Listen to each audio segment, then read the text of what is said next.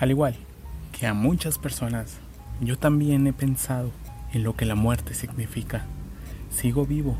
En lo que a respirar se refiere, claro está. He tenido que despedirme de personas a las cuales he querido mucho y sigo queriendo.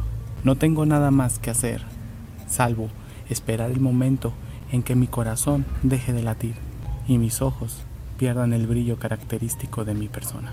No sé qué pasará después. Si todas esas leyendas y creencias espirituales que de niño me decían que pasarían después de que mi alma abandonase mi cuerpo son reales. Me aferro a eso porque conservo la esperanza de volver a ver a todas las personas con las que compartí una fracción de mi vida en este plano abstract, pero al mismo tiempo abandono a la gente que me ama. De niño temía la muerte.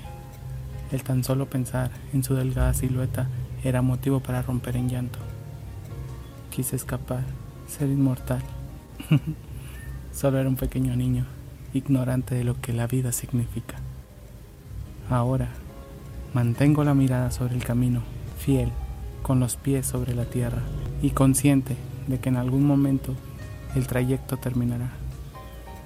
Aun con todo lo que puedo llegar a saber, no me resta más que ser espectador y partícipe de esta loca y atrevida aventura a la que, en mi opinión, graciosamente llamamos vida y decir adiós a quien deba hacerlo, con la fiel promesa de volvernos a reunir y tal vez más pronto de lo que nos imaginamos.